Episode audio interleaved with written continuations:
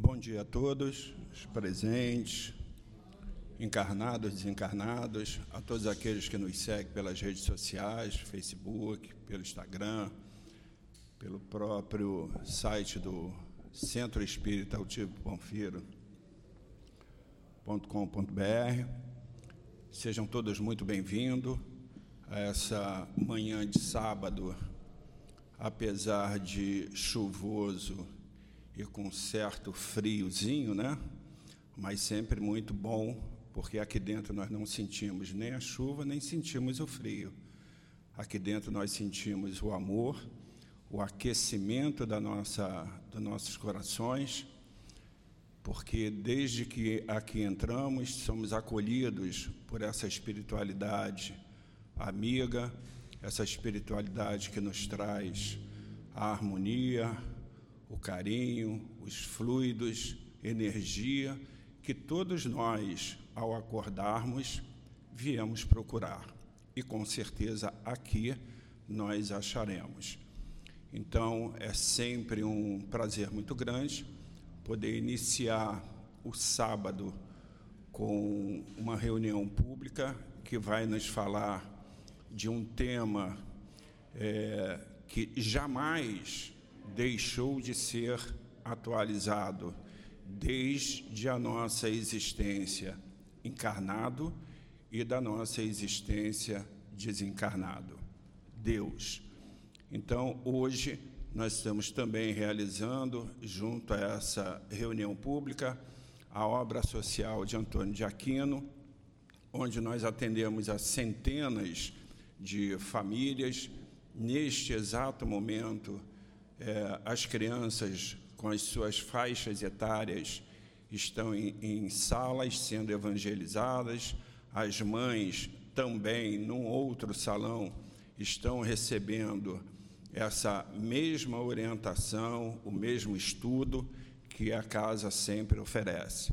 Lembrando que a casa tem o estudo de segunda a segunda, nós não paramos, nós nunca paramos desde a inauguração desta casa, nem a época da pandemia, em que absolutamente todas as casas fecharam, até por uma questão em que eles sentiram a segurança, e esta casa aqui, pela orientação espiritual, manteve-se aberta, manteve-se atendendo a todas as nossas necessidades espirituais.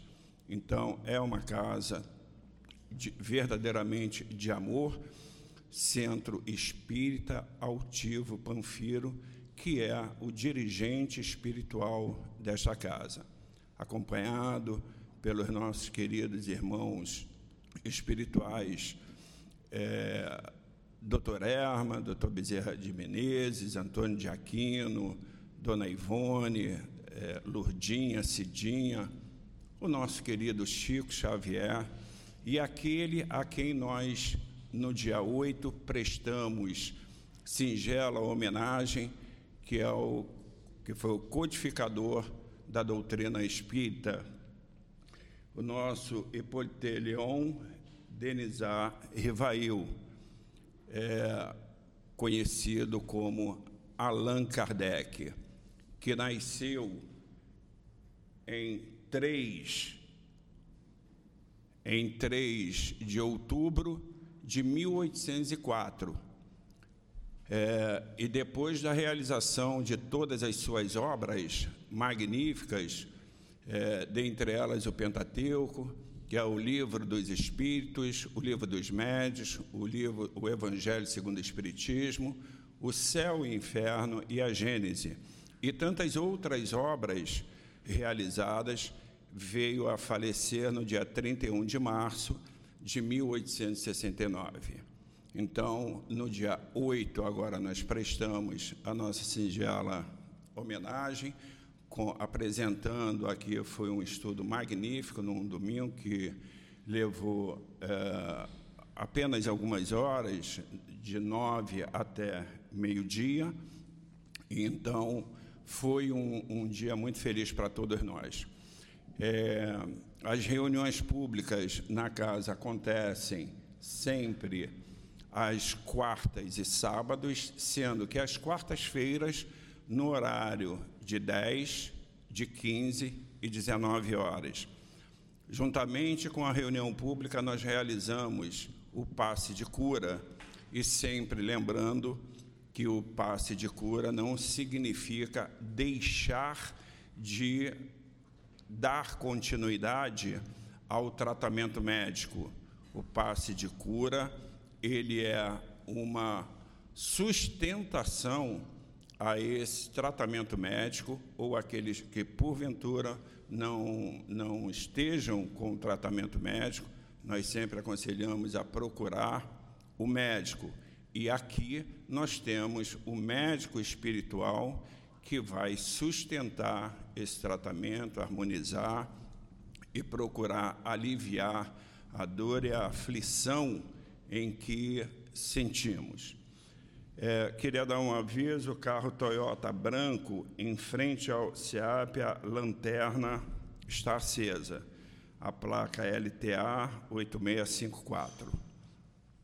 É, e aos sábados, a nossa reunião pública acontece, como está acontecendo hoje, às 10 horas e também às 17 horas. Sejam todos sempre muito bem-vindos.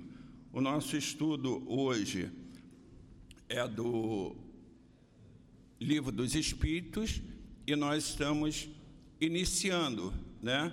Será do 1 ao 9 quem vai nos dar o imenso prazer da palestra é a nossa querida irmã Maria Tereza, que com muito carinho preparou esse estudo e que nós vamos estar atentos. No, a abertura será do livro Evangelho segundo o Espiritismo, no capítulo 18, nos itens 6 a 9, e quem vai fazer o comentário a sustentação na hora do passe é a nossa querida irmã, trabalhadora da casa, a incansável Rosana. Nós vamos então fazer a leitura do Evangelho segundo o Espiritismo, é, no seu item 6. No capítulo 18, que nos diz: Muitos chamados e poucos os escolhidos. Capítulo 6, os que dizem: Senhor, Senhor, não entrarão todos no reino dos céus. Aqueles que me dizem, Senhor, Senhor, não entrarão todos no reino dos céus. Entrará apenas aqueles que a faz, que faz a vontade do meu Pai que está no céu. Muitos me dirão neste dia: Senhor, Senhor, não profetizamos em teu nome? Não expulsamos os demônios em teu nome? E não fizemos vários milagres em teu nome? E então eu lhes direi bem alto: Afastai-vos de mim, vós que fazeis obras de iniquidade. Mateus 7, 21 a 23. Ao nosso Pai, Criador, agradecemos a oportunidade da vida.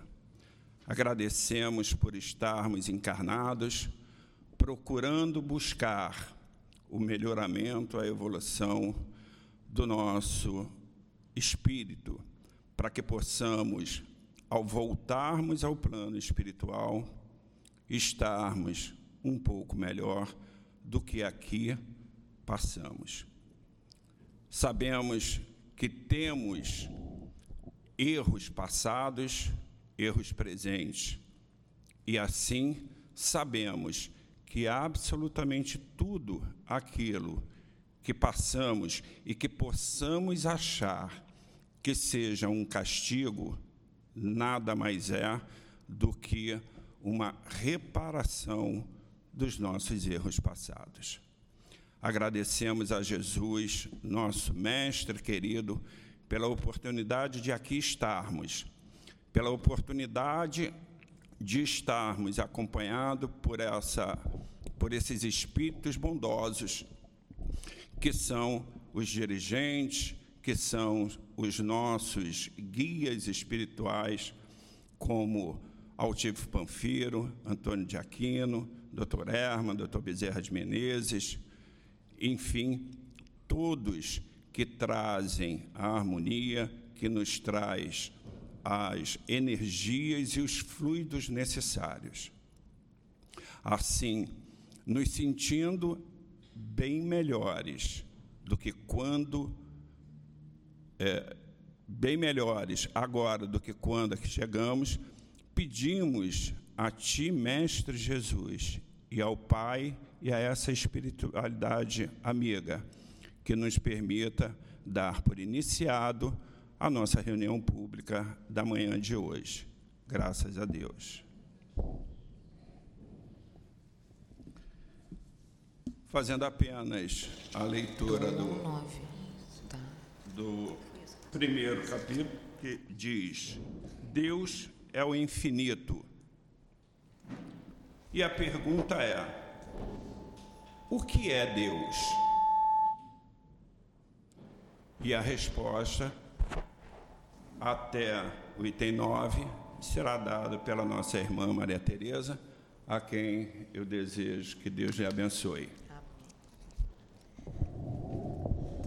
Aqui tá, tá, tá dando para ouvir? É vai até 10h50. Tá bom. Bom, muito bom dia. É, com muito carinho que eu volto a essa casa. É, devo confessar que hoje, né, dá aquela preguiça de estar aqui, chuva, frio, como ele já bem colocou, mas é, como também a gente vê no capítulo 18, que a, a Rosana vai fazer a sustentação, e que também a gente vai conversar aqui um pouquinho, porque tudo afinal tem a ver com esse tema do que é Deus, né? Da gente entender a existência e, a, e, e, e avaliar as provas da existência de Deus.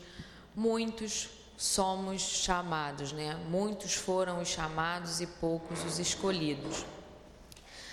É, e como ele colocou, a primeira pergunta do livro dos Espíritos, né, quando se fala do que é Deus, os Espíritos respondem que é a inteligência suprema de todas as coisas. E aí os Espíritos continuam e perguntam: é, mas o que é o infinito? E os, o Kardec continua e os Espíritos respondem: bom, é tudo aquilo que não tem começo, meio e fim. E a gente, quando fala né, de que Deus é o infinito e, e trabalha todas, a gente lê também que Deus é incorpóreo, né, imaterial, a gente, como todo ser humano fica querendo entender, né? Todos somos um pouco como Tomé, querer ver para crer. E é interessante também fazer uma, uma ambientação de que na época que o livro dos Espíritos foram, foi escrito, né, que o Kardec começou essa missão de codificação, na, na Europa havia uma corrente muito grande do materialismo.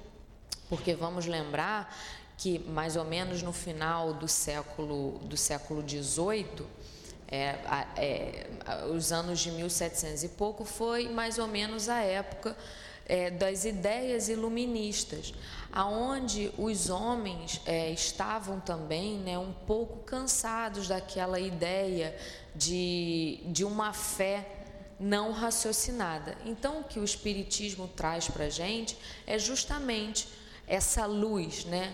É, até os, é chamado também dos séculos das luzes por isso, porque há uma onda de conhecimento, de renovação, aonde a, a, a, vem ser apresentado também a ideia de, de Deus como não mais como um homem, né? As pessoas não, não queriam mais é, sentir um Deus, né, sendo pintado como aquele cara barbudo que vai ficar apontando quem vai para o céu, quem vai para o inferno. Não cabia mais essa proposição de Deus. E é nesse, nesse contexto que surge a doutrina dos espíritos, né, a doutrina espírita. É, e, até o Kardec fala também do ensinamento dos espíritos, né? Porque a doutrina não é do Kardec, isso é uma coisa que a gente tem que sempre ter em mente. A doutrina é dos espíritos. E aí também, é, por que, que eu falei isso? Porque nesse, nesse contexto da, que surge a doutrina espírita, o que vem ser resgatado não é a ideia, não é combater a, o cristianismo até a, a, igreja, naquela época já havia tido é, a, o protestantismo também, não, são as ideias materialistas. E para simplificar, materialismo é tudo que é contrário ao espiritualismo. Então, o próprio, o próprio Kardec fala: é, tornai-vos primeiro espiritualistas depois espíritas. Não é que todos tenham que ser espíritas, muito pelo contrário. No que é o espiritismo, a gente que é um livro também da obra de Kardec, a gente vai ver que ele falava para espíritas judeus, para espíritas católicos, para espíritas protestantes, porque a ideia, a, né, a, a, vontade maior era combater, né, era acabar com aquele materialismo, porque o materialismo vem é totalmente a oposição do espiritualismo, ou seja, e, e, a gente vai vendo também ao longo do tempo que às vezes os maiores ateus, né, que são aquelas pessoas que não acreditam em Deus, elas se prendem a essa ideia porque elas não têm provas. E o que, que vem a ser a fé? A fé é a certeza na incerteza.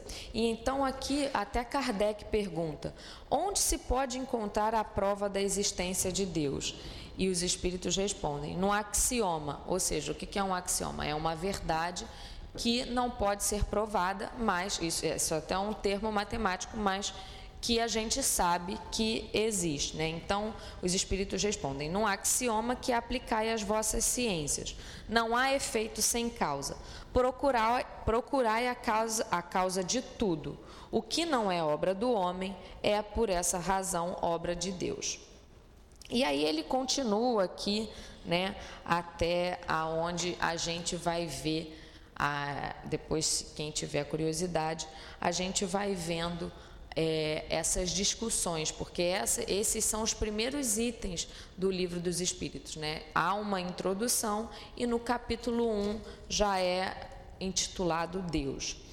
E por que, que também é, eu falei que tem a ver com o que vai ser feito na sustentação, né? de que pouco, muitos são chamados e poucos os escolhidos? Porque no capítulo 18 do livro do no Evangelho segundo o Espiritismo, o Kardec começa, né, a uma reflexão sobre a parábola do festim de bodas. Há uma discussão também sobre a, a porta estreita. Logo também é, o que ele falou, né, de que nem todos que dizem Senhor, Senhor entrarão no reino dos céus e muito se pedirá a quem muito foi dado.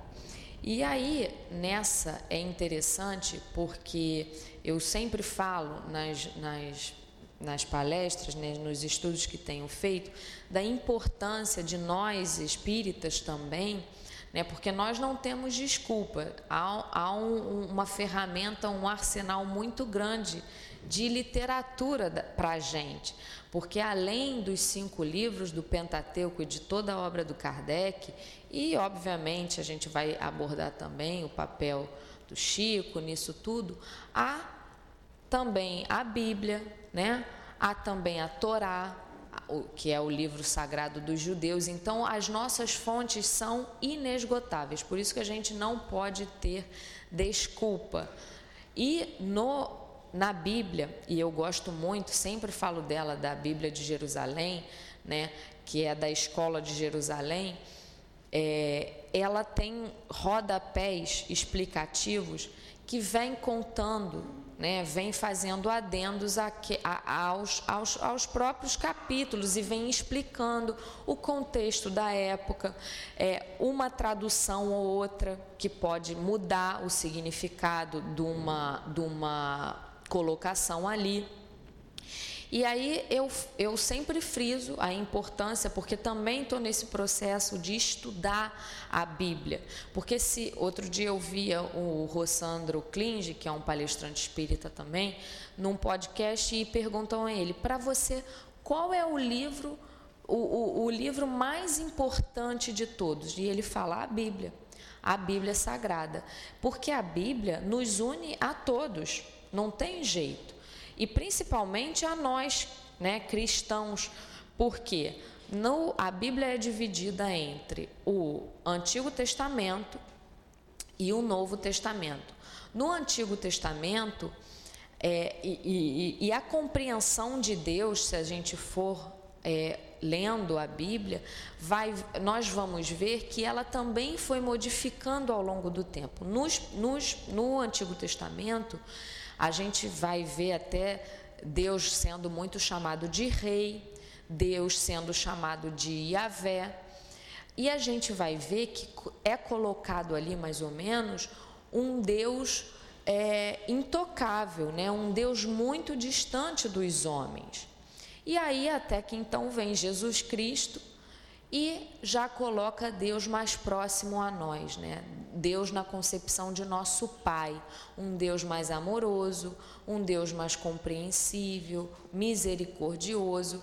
E é interessante porque, conforme eu também quero abordar desse capítulo 18, a gente vai vendo que cada vez mais que a compreensão, né, que os homens vão entendendo e vão evoluindo no sentido de espiritual, novas coisas também vão sendo reveladas. E aí é engraçado porque quando né, a gente quer é, passar, o, o Rossandro contou um caso de que ele era num primeiro momento da vida, ele era protestante e que quando ele ia fazer é, visitas, né, ler a Bíblia durante a, a caminhada dele, ele tinha um amigo que todas as vezes que o amigo queria é, ser mais incisivo com alguém, ia lá e abria a Bíblia ao, ao acaso, mas sempre no Velho Testamento, né? Porque é, há passagens que falam assim, e Deus pisará na cabeça de não sei o que, varrerá é, os povos das nações, ou seja, um Deus que castiga. E quando ele queria ler alguma coisa para ele, a mãozinha ia lá sempre no Novo Testamento, né? Ou meu, é, Deus amou o homem de tal modo que enviou seu Filho único, né? Um Deus mais compreensível. E essa parábola do festim de bodas é muito interessante. Eu não sei se já leram ela aqui, hum, que eu gostaria de ler. Eu não estou no WhatsApp, tá? É que eu coloquei a palestra aqui. É porque ela encerra muitas lições, é, conforme eu falei, acerca desse entendimento do que é Deus. E a parábola do festim de bodas é assim: falando ainda por parábolas, disse-lhes disse Jesus: O reino dos céus se assemelha a um rei que, querendo festejar as bodas de, seus de seu filho, despachou seus servos a chamar os que tinham sido convidados. Estes, porém, se recusaram a ir. O rei despachou outros servos com ordem de dizer da sua parte aos convidados: Preparei o meu jantar, mandei matar os meus bois e todos os meus cevados. Tudo está pronto, vinde às bodas. Eles, porém, sem se incomodarem com isso, lá se foram, um para sua casa de campo, outro para o seu negócio. Os outros pegaram dos servos e os mataram, depois de lhes haverem feito muitos ultrajes. Sabendo disso, o rei se tomou de cólera e mandando contra eles seus exércitos, exterminou os assassinos e lhes queimou a cidade. Então disse a seus servos: O festim das bodas está inteiramente preparado, mas os que para ele foram chamados não eram dignos dele. E depois as encruzilhadas e chamai para as bodas todos quantos encontrardes. Os servos então saíram pelas ruas e trouxeram todos os que iam encontrando, bons e maus, à sala das bodas, se encheu de pessoas que se puseram à mesa. Entrou em seguida o rei para ver os que estavam à mesa. E dando com o homem que não vestia a túnica nupcial, disse-lhe: Meu amigo, como entraste aqui sem a túnica nupcial? O homem guardou silêncio. Então disse o rei à sua gente: Atai-lhe as mãos e os pés e lançai-os nas trevas exteriores. Aí é que haverá pranto e ranger de dentes, porquanto muito há chamados, mas poucos os escolhidos. E aí, nessa interpretação dessa parábola, que está no Evangelho de Mateus, mas também está no Evangelho de Lucas, numa outra de uma outra maneira, mas que em essência é a mesma coisa, e aí eu volto a falar da importância da gente, da gente estudar a Bíblia. Nós temos quatro evangelistas, né? João, Lucas, Mateus e Marcos. Falei? É. João, Lucas, Mateus e Marcos. Isso. E os evangelhos sinóticos, ou seja, os evangelhos que contêm as histórias parecidas são Marcos, Mateus e Lucas. Por que, que eu estou falando isso? Porque Mateus, no Evangelho de Mateus, é o único lugar que a gente vai ler é, Reino dos Céus. Geralmente, nos outros evangelhos, é, o reino é chamado como o reino de Deus. E o, existe o Evangelho de João também, que tem uma outra proposição. E essa parábola que está no Evangelho de, de Mateus que traz né, esse, essa boda do filho do rei, quem vem a ser esse rei? Né, lembrando, lembrando que Jesus falava por simbologia. Esse rei vem a ser Deus. Essa boda, né, esse festim de bodas, essa, essas núpcias, porque também está no plural bodas? Porque antigamente havia uma tradição de se comemorar entre os judeus durante vários dias. Então, a gente já sabe, conforme eu falei antes, que esse rei era Deus, que convida, olha, para as bodas do seu filho. E quem era o filho de Deus? Era o Messias, né? E a gente vê que num primeiro momento os convidados eles são, é, eles se recusam a ir. E esses convidados que se recusam a ir são os hebreus, né? Era o povo judeu.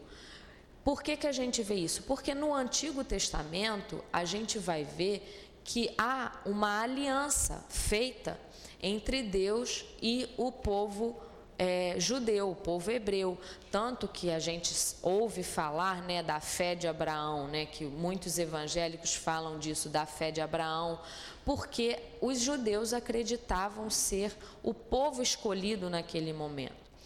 E quem são esses servos que esse rei envia a convidar as pessoas? Esses servos são os profetas. E quando a gente fala em profeta, né, quando a gente ouve falar em profeta, não é profeta porque somente faz profecias acerca do futuro, mas é o escolhido, né?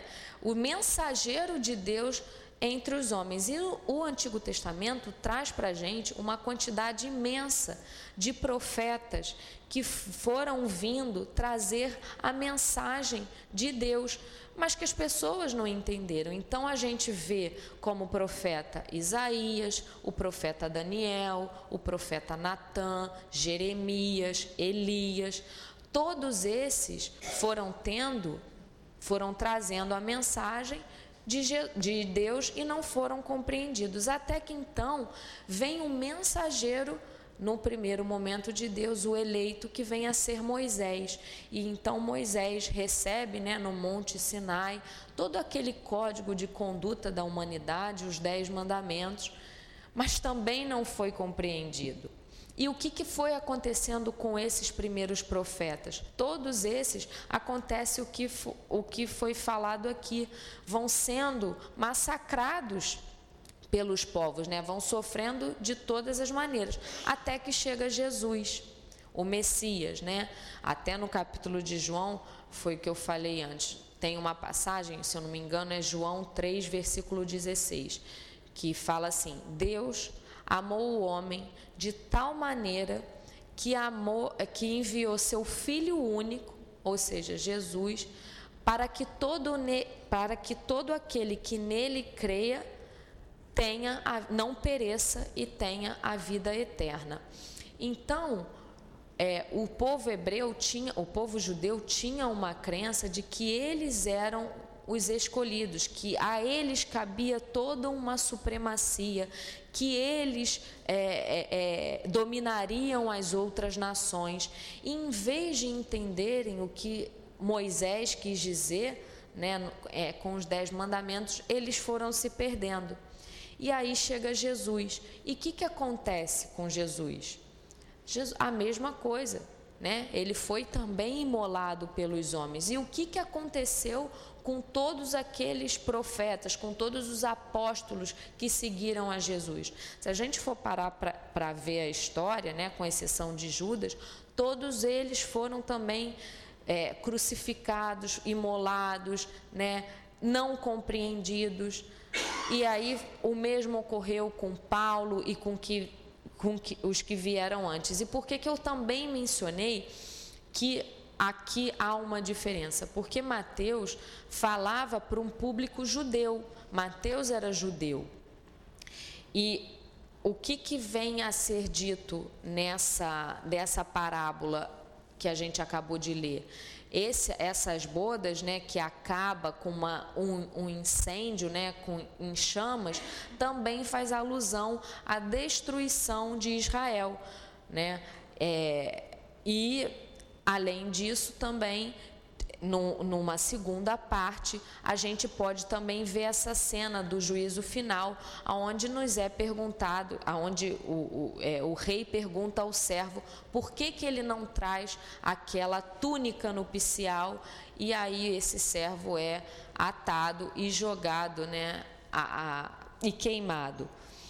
E aí, com, Continuando nesse sentido, a gente vê que esses convocados no segundo momento, né, que foram convocados pelos servos, não deixam de ser nós mesmos, né, porque faz alusão aos pecadores e aos, e aos pagãos daquela época.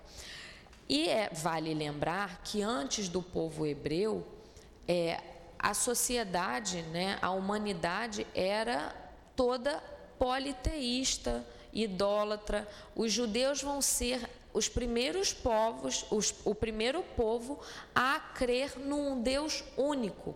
Só que eles, em vez de entenderem a mensagem e propagar a mensagem de uma maneira é, boa, né, de uma maneira é, comum a todos, eles pegam e entendem que aquilo fosse como se eles fossem melhores que os outros.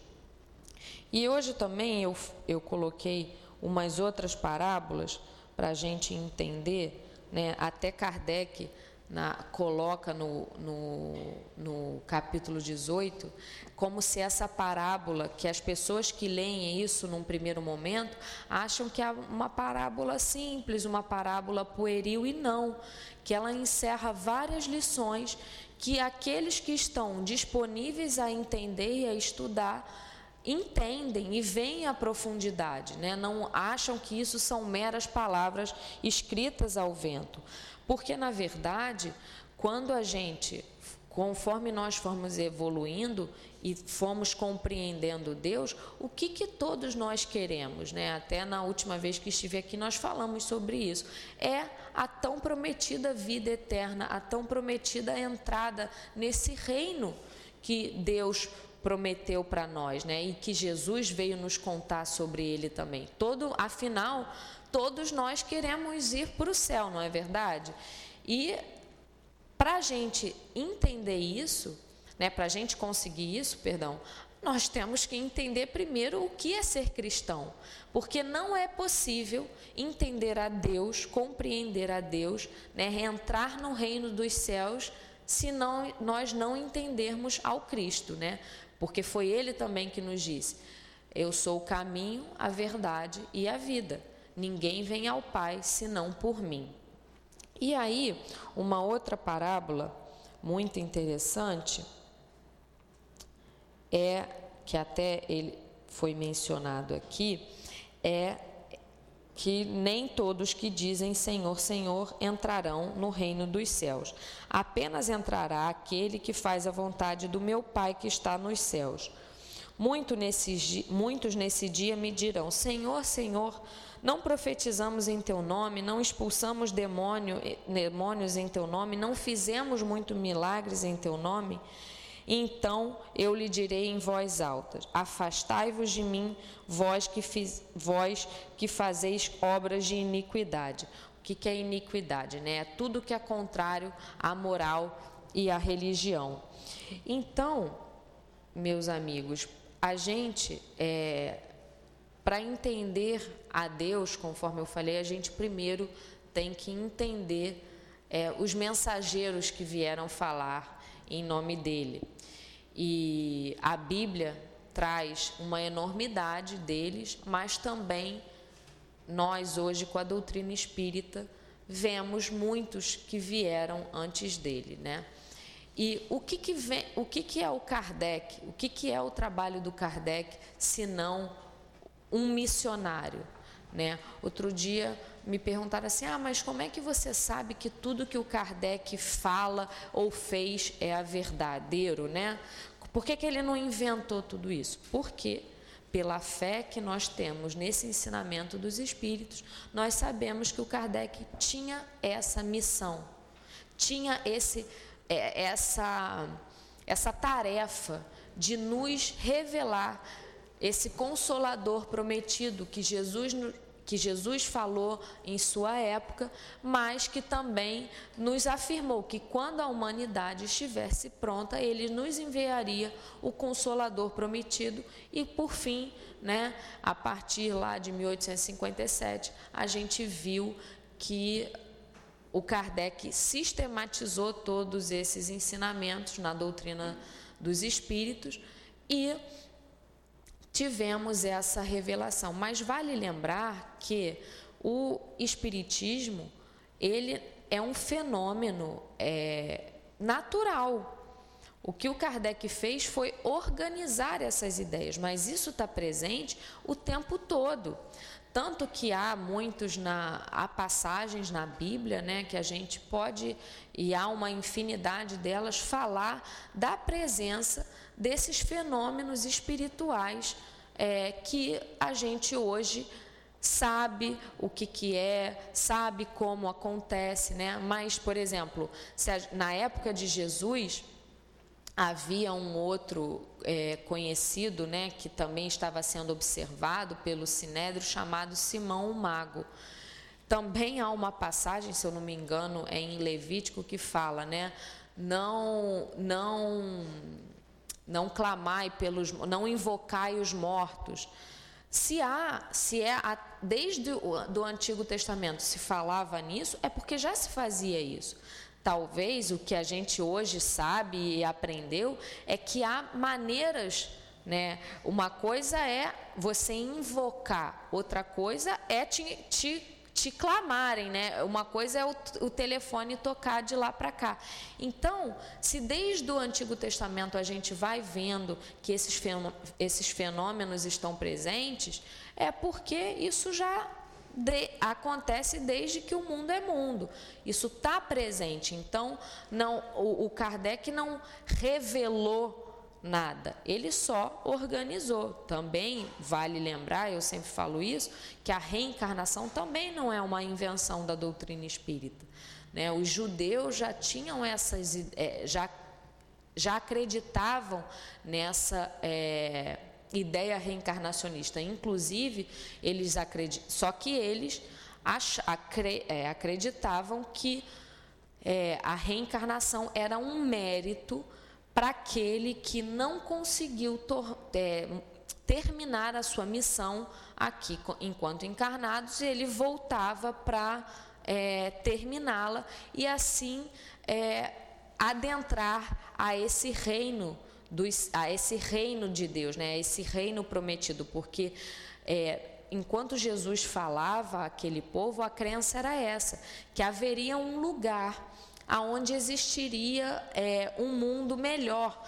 Existiria um lugar prometido, né, uma terra prometida, aonde não haveria pranto e ranger de dentes. Era isso que os judeus acreditavam. Então, Mateus, quando ele fala aqui, era para esse povo que acreditava que existia um lugar melhor, diferentemente de Lucas, né? Lucas era grego, Lucas vem a ter contato com Jesus através de Paulo, como a gente vê no livro de Paulo e Estevão. Então, há uma, há uma tarefa da nossa parte de entender como que se dá mais ou menos é, o contexto que as coisas foram escritas. E aí a gente pensa assim, ah, mas é, eu sei que Deus é a causa primária de todas as coisas, mas eu não posso tocar, eu não posso ver, né? Eu sei que Ele está presente em tudo. Como é que eu me comunico então com Ele? E também a gente vai entender que a, essa comunicação se dá pela prece, né, pelas orações, né, pelo pensamento. Se ele está todo o tempo e presente em todos os lugares, se ele é onipotente, onisciente né, e onipresente, eu posso me comunicar com ele a todo o tempo. E a maneira de se fazer isso é a prece. Ah, mas é aquela prece é, que é falada, né, que é repetida? Não necessariamente. Isso vai é, depender do que? Que também está no Evangelho de Mateus. Bem-aventurados os puros de coração, porque verão a Deus. Então, tudo a gente vai ver que vai depender do nosso interior. É, eu até recente vi um filme que é um filme muito antigo chamado Estigmata. E aí, obviamente, traz toda uma, uma alegoria na, no momento que há, há, lá uma possessão demoníaca, nem, é, nem chega a ser demoníaca, demoníaca, mas há uma possessão principal, da personagem principal, e aí ela sofre todas as chagas, enfim.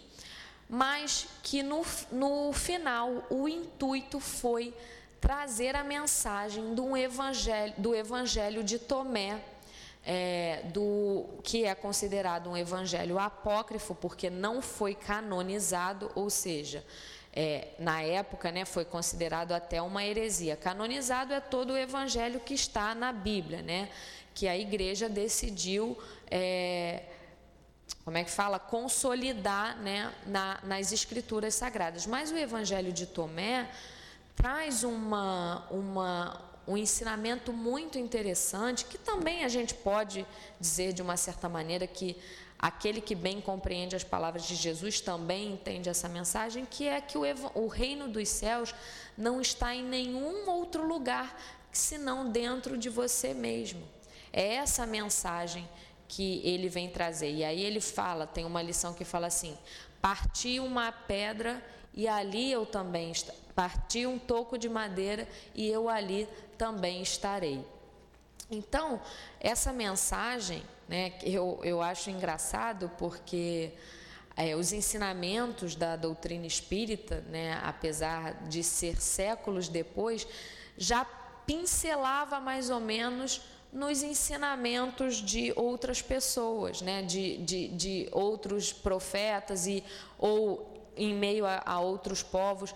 Também na época de Santo Agostinho havia um monge chamado Pelágio, né, e aí eu já estou falando do, de 450 anos depois de Cristo, mais ou menos, que foi a época de Santo Agostinho, e ele se contrapôs a um monge chamado Pelágio que dizia que a salvação é, era muito mais é, um, uma tarefa da pessoa do que de Cristo crucificado, né? Era muito mais, um, tinha muito mais a ver com o que a pessoa ia fazendo, né?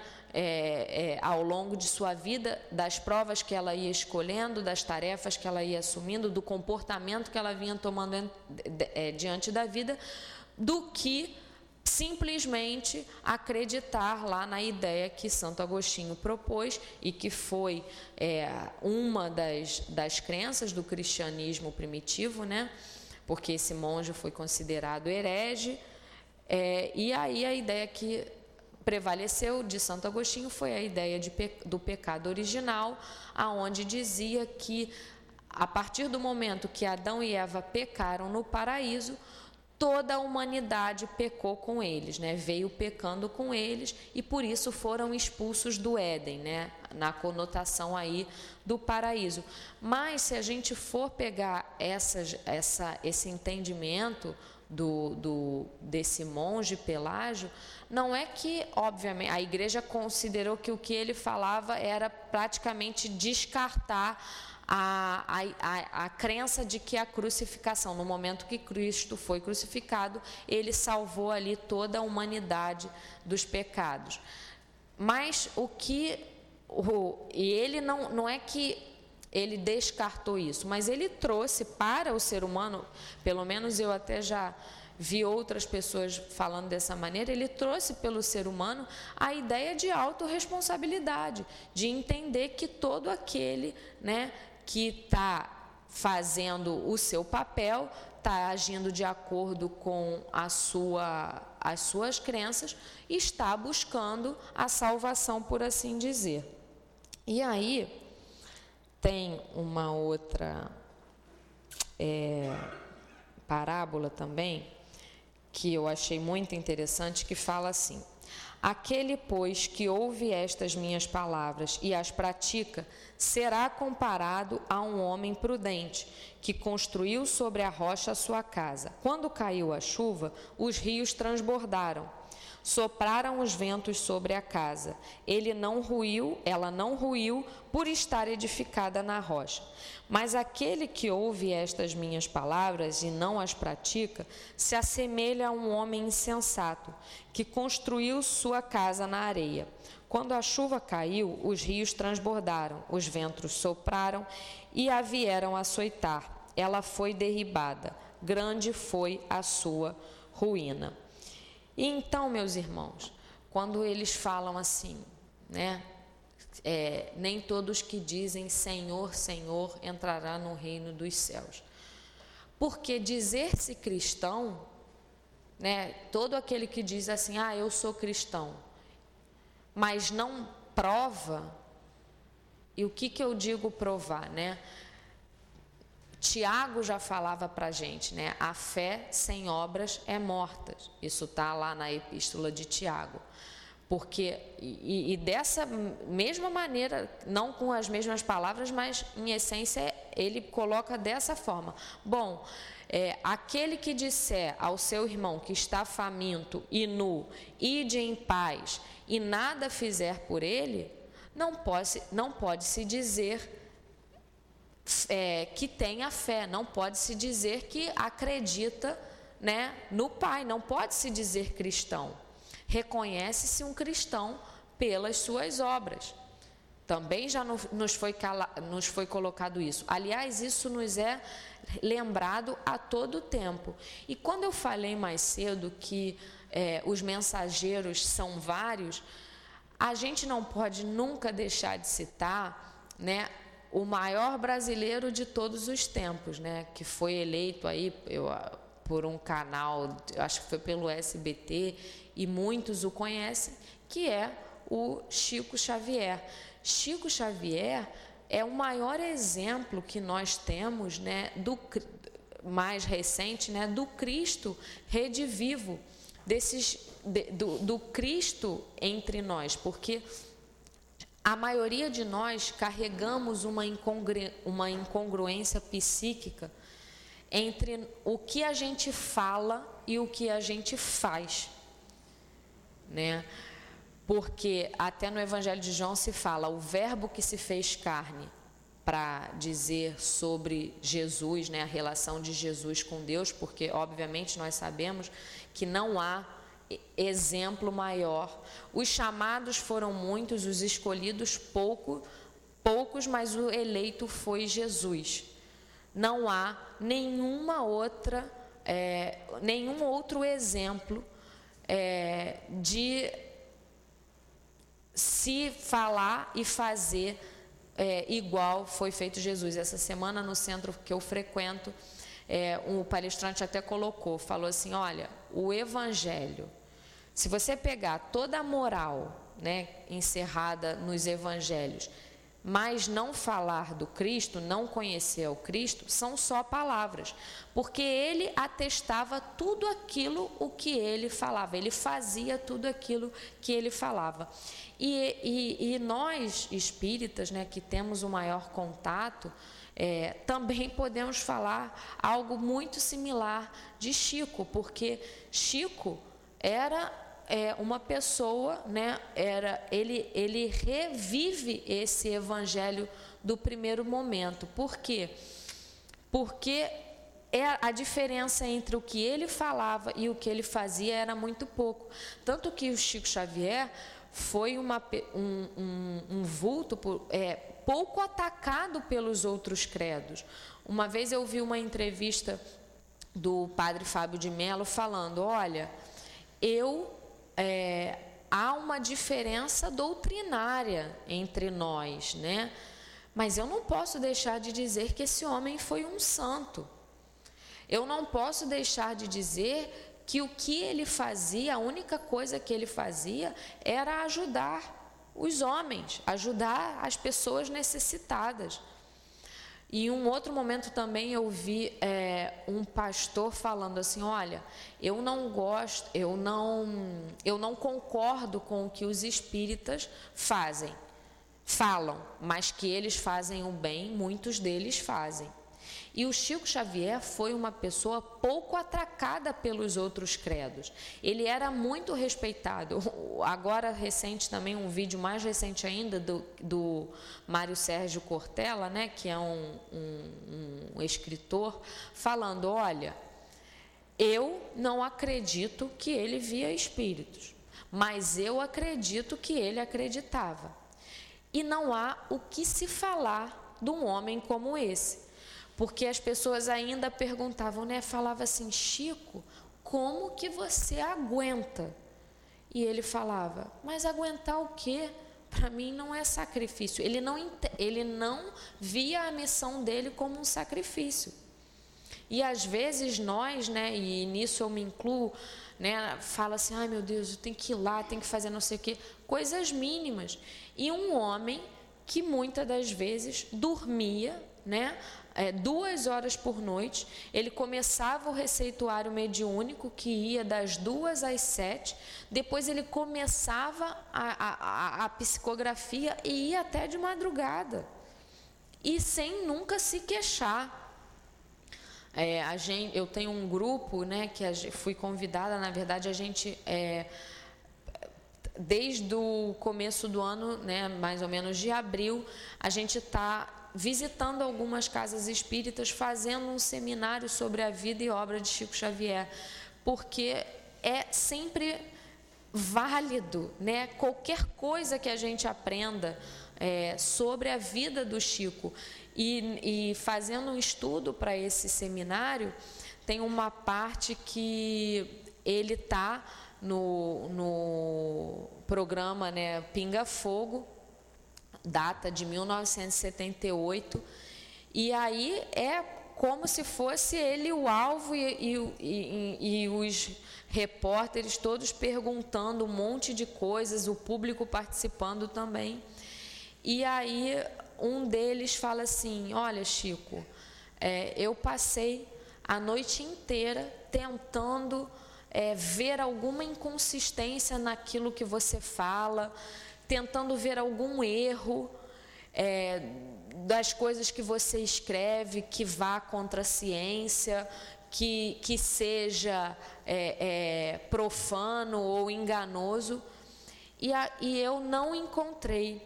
E agora que eu vejo diante de mim um homem simples, se balançando numa cadeira, né, falando e atendendo a todos com a maior boa vontade, de uma calma sem fim, né? Porque muitos falavam: esse Chico ainda vai cair, esse, ele ainda vai se arrepender, nós ainda vamos ver que ele é um charlatão. E ele falava: para todo aquilo, para todo aquele que diz que eu vou cair, eu não posso cair porque nunca me levantei. Então, é, eu, eu gosto muito né, falar, de falar né, que eu amo esse nome Francisco, porque tivemos é, Francisco de Assis, também um homem né, que renunciou a toda uma vida de conforto para viver em nome da missão que, que abraçou. Temos um, o nosso Francisco, que é o Francisco Xavier, e também o Papa, que chama Francisco. Não é à toa que ele se chama Francisco, porque o que esse Papa está fazendo dentro da igreja, a gente nunca bom, pode-se dizer, né, do que a gente vê e estuda, que nunca antes foi feito. Um homem de uma humildade, de uma simplicidade que convida todo o tempo e acolhe todo o tempo as pessoas, né, fez seu voto de, de pobreza e honra, né? Porque ele está sempre se apresentando de maneira simples. Os discursos dele são sempre de acolhimento, de tolerância religiosa. Ele procura estar tá o tempo todo em contato com pessoas de diferentes credos. Ele até tem, né? É, numa das dos das audiências, né, da ata das audiências, ele fala: não é possível encontrar a paz se nós não tivermos um diálogo interreligioso. Ele falou isso muito antes do que está acontecendo agora. Então, esses mensageiros que Deus vai nos enviando para trazer né, sempre a prova de, suas a prova de sua existência, nos mostra que nós não estamos sós. E aquele que tiver olhos de ver e ouvidos de ouvir, tem uma infinidade de exemplos à sua volta. E aí eu acho que já chegando para o fim, é, eu queria, peraí, só ler mais uma parábola. Na verdade, nem é uma parábola, né? É um, uma, uma uma colocação que Jesus faz né, no Evangelho de Mateus. Todo aquele que me confessar diante dos homens, também eu confessarei diante de meu Pai que está nos céus. Mas ao que me negar diante dos homens, eu também o negarei diante do meu Pai que está nos céus. Portanto, gente, chamar Jesus de nosso Senhor, de nosso Salvador, entoar hinos e hinos de louvor, decorar textos bíblicos, na, de nada vale se eu não trouxer isso dentro do, do coração. Então, dizer-se dizer cristão é uma coisa, ser cristão é outra. Eu também sempre falo, estar na doutrina espírita é uma coisa, fazer com que a doutrina espírita esteja dentro de nós é outra, completamente diferente. Então, quando ele fala assim, é, aquele que me confessar diante dos homens, eu também confessarei diante de meu Pai, né, diante de Deus, que nós possamos confessar o Cristo com palavras e com atitudes, né, acolher aquele que chega até nós. Né, o que essa casa, né, eu adoro quando fala casa Centro Espiritual Tivo Panfiro, uma casa de amor, porque não há como confessar Jesus diante da humanidade se nós não trouxermos dentro de nós esse amor, esse amor com A maiúsculo, esse sentimento de pureza de coração. Óbvio que a gente não consegue fazer isso no o tempo todo, mas que façamos a maior parte do tempo possível. É, é, é, é aquele momento que chegar, aquele que chegar, né? É, é, o, o, o, meu namorado fala, ah, eles vão na pessoa certa, porque eu sempre tenho é, os exemplos de pessoas. Ontem mesmo eu estou organizando um almoço para a família na minha casa e fui comprar umas coisas e veio um, um garotinho e falou assim, tia, você pode comprar uma, uma caixa de paçoca para eu começar a trabalhar? Aí eu falei, e eu nunca consigo dizer não, porque tem até uma uma cena do, Lisbe... do Alto da Compadecida que eu gosto muito, né? que é a cena final que tá o Chicó, o João Grilo e a, a outra que casou, que eu esqueci o nome dela. E aí vem um mendigo e pede um pedaço de pão. E aí o João Grilo falou assim: Poxa, mas a gente não tem nem para a gente. Vem esse homem pedir. Aí ela pega, fala: Toma, meu filho, e vá. E aí ela fala: Olha, muitas das vezes Jesus se disfarça de mendigo para tentar para testar a bondade dos homens. E é óbvio, por que, que eu dei esse exemplo da paçoca? Que há milhões de exemplos que todos nós podemos contar do, de, de pessoas no sinal, nas farmácias, do que chega para a gente porque muito será pedido àquele que, nos, àquele que a muito foi dado. E, e, e, esse muito dar nem sempre é só a questão material, mas é a saúde, é o conhecimento do que a gente veio fazer nesse mundo enquanto espíritos encarnados. E é óbvio que a gente não é capaz de resolver o problema do mundo. Né? Mas quando um machucado está sangrando, a gente não deixa ficar escorrendo. A gente vai lá e limpa. O machucado está ali.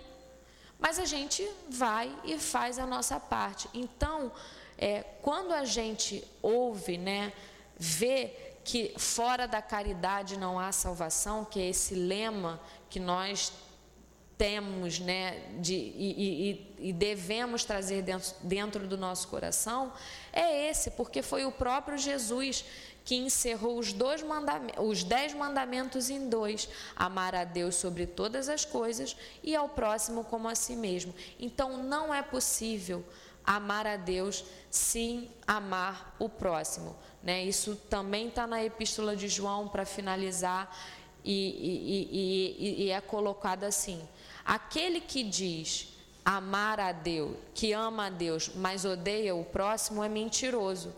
Porque não é possível odiar o próximo a quem vê e amar a Deus a quem não vê. Então, a maior prova que a gente pode ter de Deus e do amor de Deus é olhar a quem nos cerca, né? Olhar o próximo como nosso irmão e, e amá-lo como amamos, né, a Deus e a nós mesmos. Então que possamos sempre, né, a, na nossa maneira, ao nosso tempo, mas confessar esse amor por, por Cristo, esse amor por Deus diante dos homens através das nossas atitudes, das nossas ações. Que todos tenhamos um sábado de muita paz. Agradecemos a nossa irmã Maria Tereza pela pelo belíssimo estudo.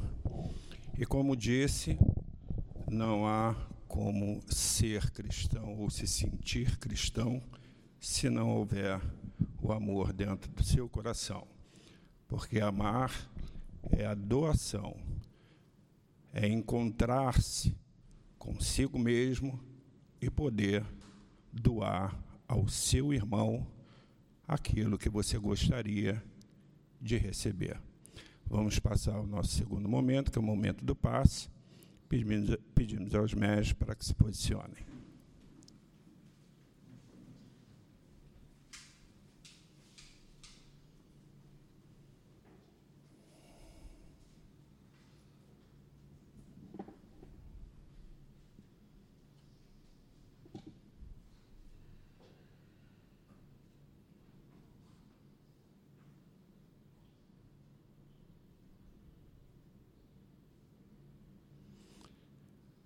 Querido Mestre Jesus, neste momento em que realizaremos os passes, lhe rogamos, Mestre, pela presença dessa, dos espíritos bondosos dessa casa, que possam, por intermédio das mãos dos médios, transmitir os fluidos e as energias que todos aqui vieram buscar.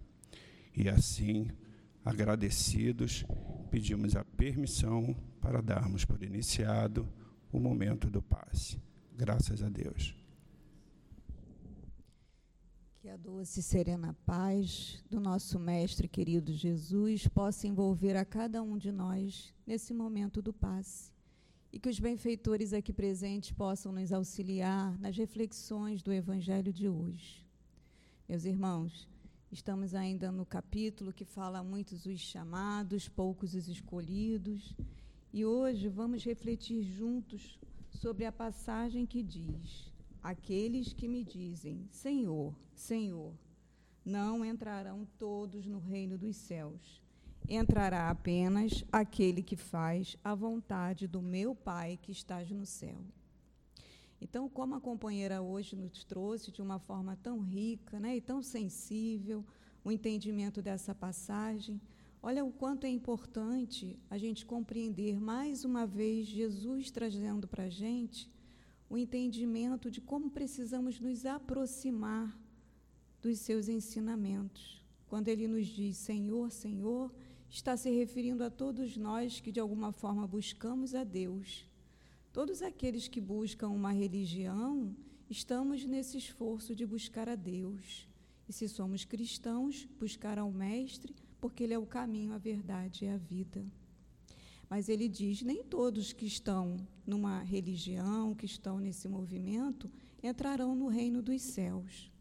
Vamos lembrar mais uma vez que já sabemos que o reino dos céus não é um lugar circunscrito. O reino dos céus é um estado íntimo de alma que nós vamos alcançando na medida em que vamos cada vez mais elevando a nossa vibração. Na medida que nessa trajetória em que viemos dos instintos, estamos no campo das sensações, agora começando a desenvolver os sentimentos, chegaremos no amor. O amor sentido verdadeiramente nos trará essa felicidade, esse sentido do reino dos céus, porque somos filhos de Deus, temos a essência divina, então ele também está dentro de nós. Então, para conquistarmos esse reino, estamos numa trajetória evolutiva. E Jesus, nosso irmão mais velho, amorosamente nos apresenta um guia, um modelo. Ele nos dá um roteiro. Só que ele diz assim: não adianta vocês estudarem, compreenderem o roteiro, se não praticarem. Então, só conseguiremos realmente desenvolver esse reino dos céus dentro de nós quando começarmos a trazer para nós. Vamos pensar um pouquinho como é que nós estamos nas nossas práticas, dentro daquilo que aprendemos na doutrina. No momento da prece, no momento do estudo, no momento que estamos aqui assistindo uma reunião, no culto do lar da nossa casa.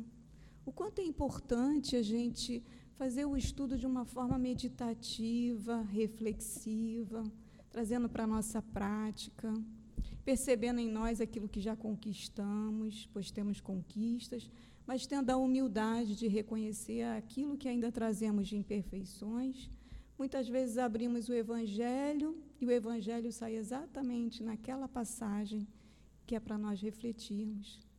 Às vezes fazemos uma prece, até de forma sincera, com sentimento, mas pedindo a Deus que retire aquele problema das nossas vidas enquanto que Jesus está nos ensinando. Peça a Deus para compreender melhor o que este problema está te oportunizando de mudança, de aprendizado, de transformação. E esse movimento precisa ser para dentro de nós, no autoconhecimento, mas também precisa ser para fora, no sentido da nossa vida de relação. Como nos disse a companheira, a caridade, já compreendemos que a caridade não é apenas a doação material, é a nossa doação a nível do sentimento, porque o propósito do exercício da caridade é que a gente possa realmente aprender a amar. Por isso, amar a Deus significa amar ao próximo e a si mesmo. É esse contato, essa relação mais íntima conosco e com o próximo, através dos ensinamentos que Jesus e de todos esses mensageiros que eles vêm trazendo para nós há tanto tempo. Então, não esquecemos Jesus, esse espírito crístico, tem todo um projeto para todos. Ele disse que nenhuma ovelha ficaria perdida. E ele está trazendo todos os dias recursos, né? amor, vibrações, ajuda. É um exército de benfeitores trabalhando para Jesus. Então, se a gente puder, todos os dias, lembrar disso, talvez a gente consiga fazer um movimento mais profundo, mais meditativo na nossa relação com tudo que estamos buscando na casa espírita. Ele nos diz ainda que a casa precisa ser construída numa base firme, ou seja, se tomarmos a pílula do Evangelho todos os dias, dentro desse sentido que estamos conversando, trazendo realmente para o nosso coração, isso vai nos trazendo uma fortaleza de alma, vai nos amadurecendo.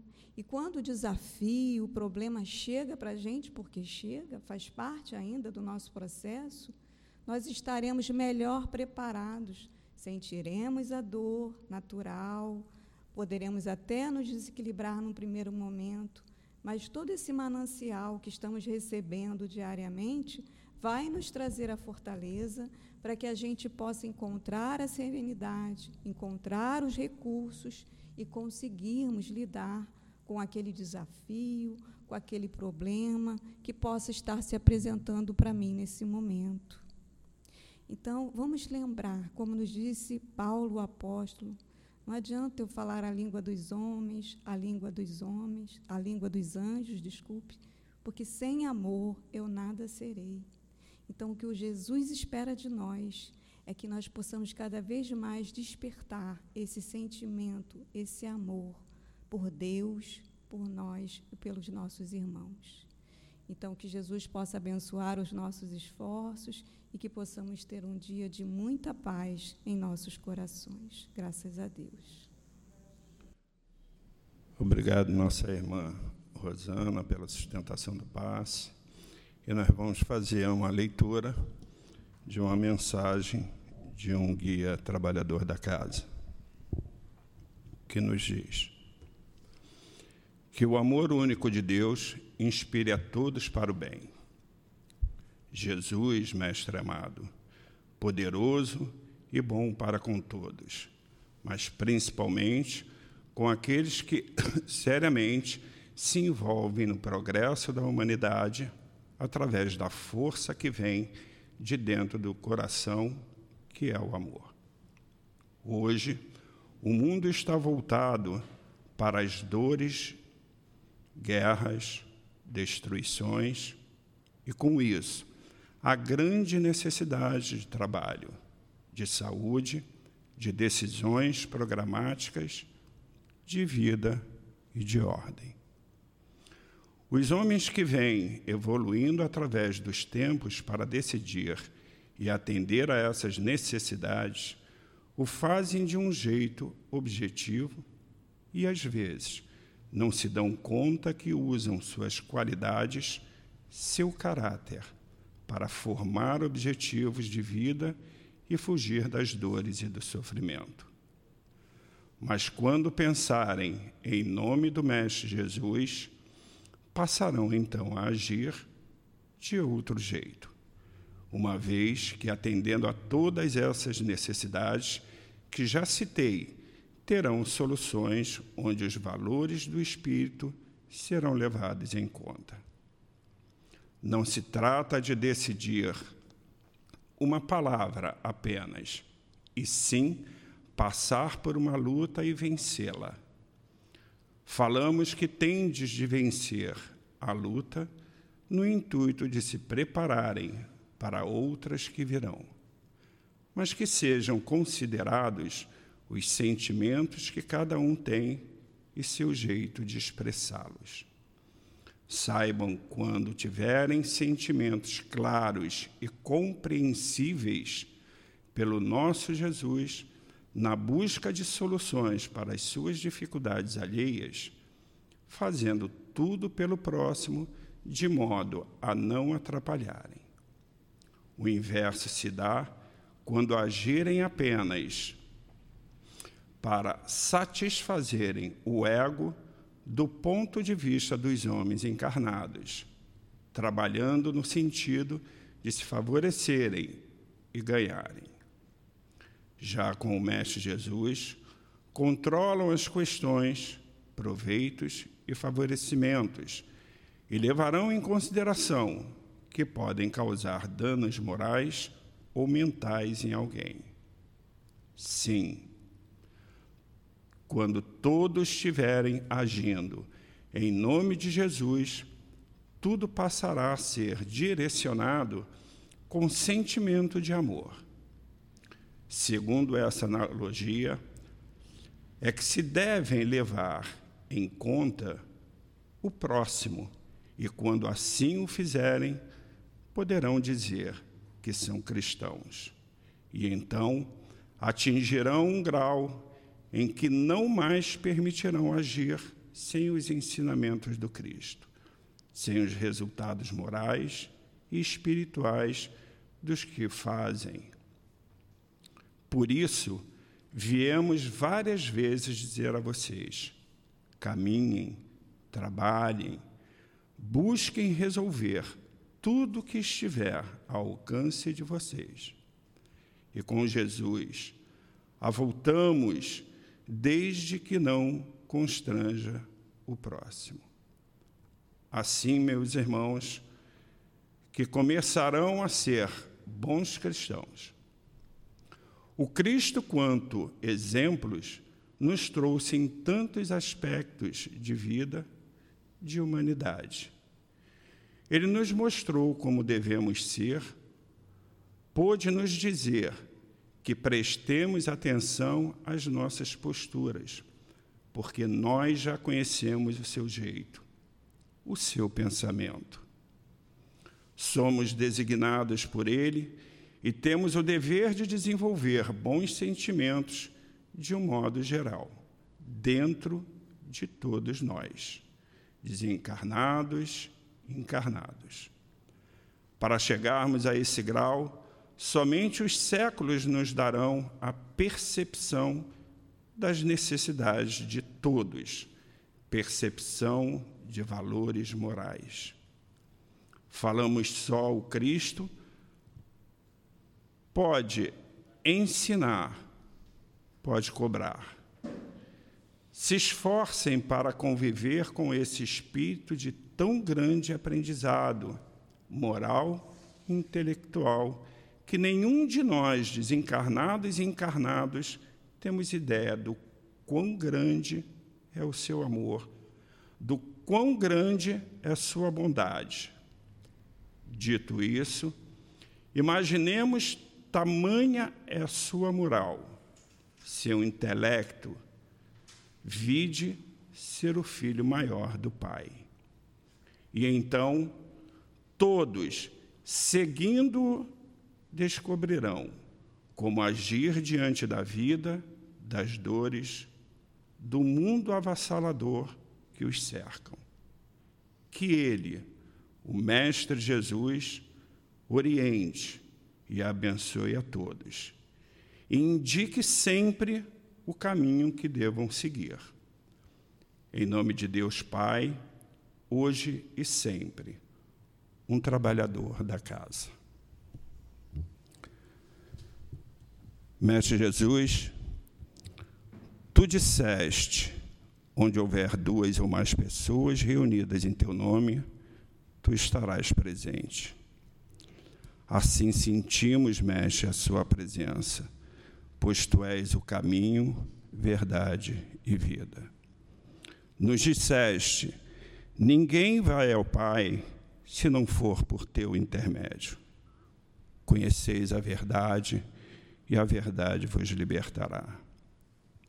Mestre, fazei com que procuremos mais consolar que ser consolado e amar que ser amado. Ao retornarmos aos nossos lares, que os espíritos bondosos frequentadores desta casa, e tu, Mestre Jesus, nos leve com todo o seu amor, com toda a sua proteção e com a bênção do nosso Pai maior. Em nome do nosso amor, em nome do amor desses guias espirituais, em nome do teu amor, Mestre Jesus, mas, sobretudo, em nome do amor de Deus, pedimos a permissão para darmos por encerrado a reunião pública da manhã deste sábado. Que assim seja, graças a Deus.